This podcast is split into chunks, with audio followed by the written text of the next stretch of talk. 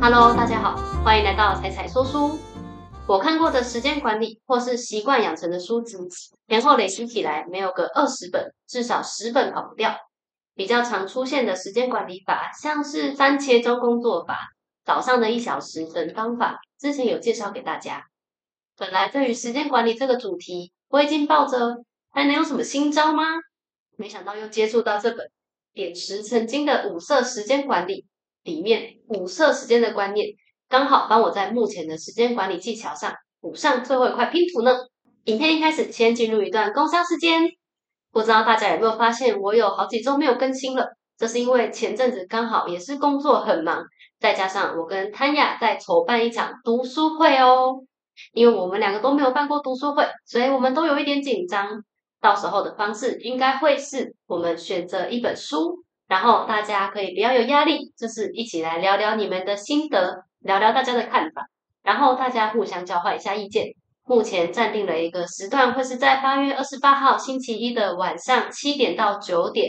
地点会在捷运松山站旁边或是小巨蛋旁边的小树屋。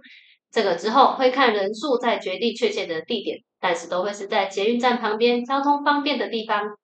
选择的数目会是天下杂志出版的。更快乐的选择。到时候，因为小树屋有场租的费用，所以报名费将会是两百元。现场还会备有一些饮料小点。读书会的资讯再放在说明栏，有兴趣的朋友欢迎踊跃报名参加。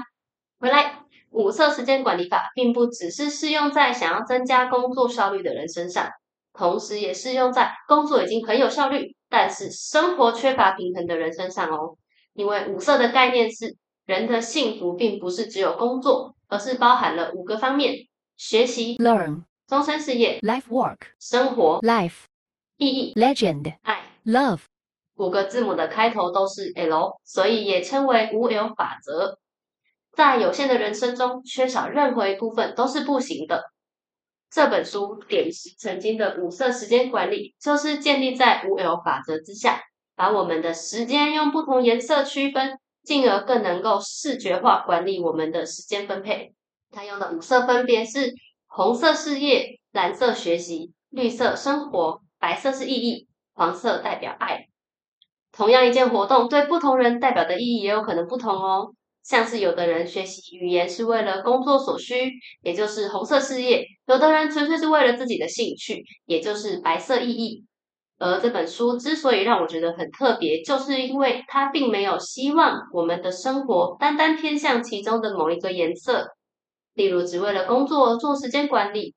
反而他希望我们尽量让生活每天都有五色，而且达到一个平衡。作者介绍：作者小一学生时期就是高考状元，现在是一位朝九晚五的上班族兼二宝妈。他提出的五色时间管理法，而且自己也长期实践，在这套时间管理法的帮助之下，他不仅能够同时兼顾事业跟家庭的平衡，更做到很多人梦寐以求的，把时间留给自己，追求自我实现。例如，他每年读书超过两百本，运动超过一万分钟，看超过一百部电影等等，单单一项都是很多人没有办法做到的。而且这还建立在他每天睡满六点五个小时，还花三个小时陪伴小孩的前提下达成的哦。就跟作者很擅长归纳时间一样，这本书的特色就是每一个章节、每个阶段，作者也都会帮我们做好同整归纳。例如这本书提供十一个时间管理常见的理论，五个常用的时间管理 App，安排时间的十二个关键等等给大家，有很多让人一目了然的整理。然后他也介绍了很多有名的时间管理工具，像是四象限工作法，也就是我们熟悉的重要又紧急、重要但不紧急或不重要又不紧急这种，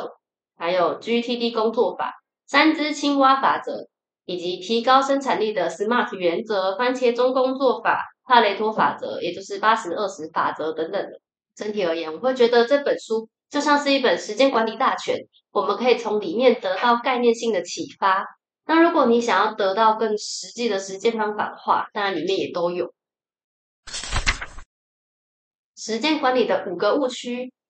很多人一听到时间管理，就先产生了排斥的想法，会觉得时间管理就是要早起，就是要用超强的意志力让生活变得一丝不苟，听起来很累，没有必要啦。我现在生活就很好啦，何必这么累呢？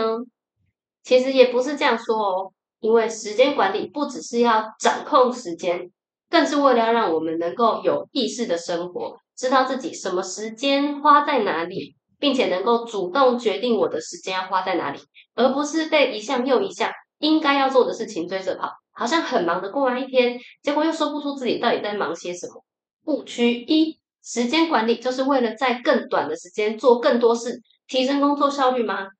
先跳脱工不工作了。其实时间管理的目的是为了让我们对时间有更高的掌控感，以自己喜欢的方式生活，来达到生活、工作、自我实现等各个面向的平衡，让自己愉快，也可以带给别人能量跟快乐。误区二：一定要有完美的工具才能开始吗？再好的工具都不能帮我们实现时间管理，行动才能够实现时间管理。而且不同人适合的工具也不一样啊，所以其实工具不是重点，重点是执行，开始就对了。误区三：时间管理就是把人变成机器人，非常无趣。我不想变成那种人啦，这个就更本末倒置啦。掌握适合的时间管理办法，能够让我们在流逝的日子中变得更加游刃有余。活得生气蓬勃，也能够更有能力做自己喜欢的事。如果真的让你变成机器人，那也绝对不是时间管理造成的。误区四：GTD 就是时间管理吗？GTD 是其中一种时间管理的方法，Getting Things Done，但它不是全部。同时，也还有很多其他方法可以在不同情境里使用，像是番茄钟工作法、四象限法则等等。不同场景用不同方法，要靠我们去选择适合自己的方法。误区五：时间管理就得早起吗？每个人的生理时钟不同，有些人天生喜欢早起，有些人越晚越有精神。重点是去观察自己的生物钟，就像之前在《深度休息》这本书里面说的，观察自己每天不同时间的精神状况，才能够找到自己的高效时段，然后安排适合自己的活动。该放松的时候放松。有的人真的就是没办法早起呀，有的人早起精神就是不好。这时候真的就没有必要勉强自己一定要早起来做一些有生产力的事。五色时间源前面有提到，平衡的生活应该要把时间建立在人生的五 L 法则之下。蓝色代表学习，红色代表事业，绿色代表生活，白色代表意义，黄色代表爱。生活平均充满五色就是最佳的状态啦。不过我们平常在规划行事历的时候，像我自己，通常只会注记特别安排的事情，比如说预定好会议、跟朋友约好约会，但是却不会特别去记录跟我们平常生活比较日常的事情，像是生活跟爱。到底这五色时间代表什么呢？现在做个更详细的介绍。蓝色代表学习，因为蓝色是海洋的颜色，象征我们要培养跟海洋兼容并蓄的精神，不断学习跟成长。红色代表终身事业。红色是火焰的颜色，我们把自己的热情倾注在如火的事业中。绿色时间源是代表生活要拥有良好的身心健康，需要投入时间，然后还要锻炼我们的身体，平常做适当的休息，并且培养兴趣来补充自己的心理能量。白色时间源意义明确自己的定位，跟你想要什么，对目标、对人生是不是都心里有数？黄色时间源代表爱，在跟他人发生联系。良好的人际关系将会带来更多的幸福，所以为了要让生活中充满缤纷的五个颜色，我们除了前面说的记录工作、记录会议、记录事件之外，也应该要把工作以外的生活用对应的颜色记录起来。比如说呢，跟家人一起享用晚餐的一小时，可以记录成黄色的爱的时间源；运动可以记录成绿色的生活时间源。一天下来才能够去看看你是不是五个颜色都有出现，就像吃一餐饭最好出现五个颜色的食物一样嘛，均衡是最健康的状态。能量的输入等于输出，掌握了生活的五色化之后，进一步可以再让生活平衡化，也就是更进阶的，让我们蓝色学习加绿色生活等于红色事业加黄色的爱。这边的等于当然指的是实数，白色的意义则是作为一个调剂，一个人其实就是一个能量体嘛，当然能够尽量让它维持平衡，会是一个比较稳定的状态。其中为什么要像刚刚这样分？蓝色加绿色等于红色加黄色呢？因为红色事业加黄色的爱是一种能量的输出，事业是创造社会价值，而爱则是创造情感价值。那反过来，蓝色学习跟绿色生活则是指能量的输入。学习就是我们能够享受知识输入，生活则是享受美好体验。有一些人一味追求工作成果。长时间下来，往往觉得精疲力尽，甚至有点空虚，不知道自己为了什么而努力。可能就是因为你的生活太过偏向单向输出，能量没有得到对应的输入，拼命的输出久了就会感到疲倦。而能量的输入跟输出所花的时间大致相同的时候呢，幸福感是最强。实践的三步骤讲了这么多五色时间的概念，最重要的当然还是实践在生活中。对于还没有习惯归纳时间的人来说，一开始可能会觉得不知道怎么踏出第一步。其实就跟尝试所有新东西一样，很多我们觉得很困难的事情，一旦真的做下去，就会发现也没有想象中这么难啦。而五色时间管理则可以依阶段分成三个步骤，这样做起来就简单多喽。首先是意识到时间，然后我们可以理性规划时间，最后就能高效利用时间了。意识到时间是指。清楚自己的时间花在什么地方，怎么花的。比如你要先清楚，才能够有后续的行为，像是优化它嘛。比如说，我们可能常常会觉得自己对时间很有掌控度。我知道我很忙，我工作很多，但是却往往放任时间流逝而不自知。你记得你昨天花了多少时间在工作，多少时间在生活吗？这边的工作，并不是你在公司的八小时都在工作哦。你在公司八小时，可能也会有跟别人交际呀，可能也会有自己放空休息的时间，甚至会有什么事情都没有做的时间。所以在这个时候，记录就会比记忆可靠很多。记录时间就是建立时间的回馈感，让时间可视化。我们可以先在每半个小时或是一小时就记录自己刚刚这一小时的时间留下，然后在行事历上用对应的颜色笔去标注。看到颜色很缤纷，就会觉得哇，很有成就感。然后呢，一天过完或是一周过完之后，我们就可以去比对你这五个颜色的时间比例。首先，当然第一个就是希望一天当中是不是尽量五个颜色都出现。接着呢，再慢慢去调整。当你发现你的生活中可能红色太多了，都没有蓝色，或是都没有绿色，都没有好好过自己生活的时候，你就有空间去调整，然后尽量让自己的生活平衡化。让蓝色加绿色等于红色加黄色。第二步，理性规划时间。为了有效规划时间，定定目标当然就是第一步。我们要先有目标，才知道你的规划时间的方向是什么。目标当然就可以照前面说的五个颜色去制定分别的目标。那为了简化，我们其实只要分成三大类就好。可以分成红色的目标，就是财务跟事业的目标；然后黄色的目标，也就是你人生的意义跟价值，为什么而努力；然后第三类，把绿色、蓝色跟白色放在一起，定定一个目标，也就是你的生理保障，像是身体呀、心理的健康，然后你是不是能够保持学习、维持工作能力、维持进步等等的。当我们心中有了这个目标，我们定了三个方向的目标，我们就可以有各自努力的方向，并且可以在过程中找出浪费的时段。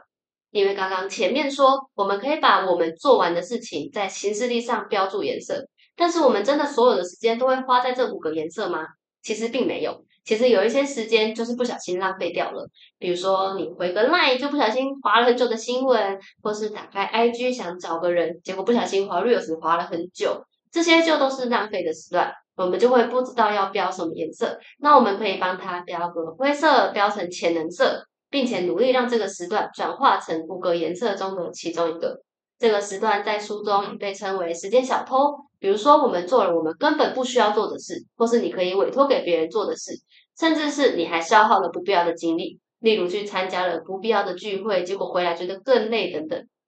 当然，哪些事情属于这个范围，每个人都可以依照自己的范围判断。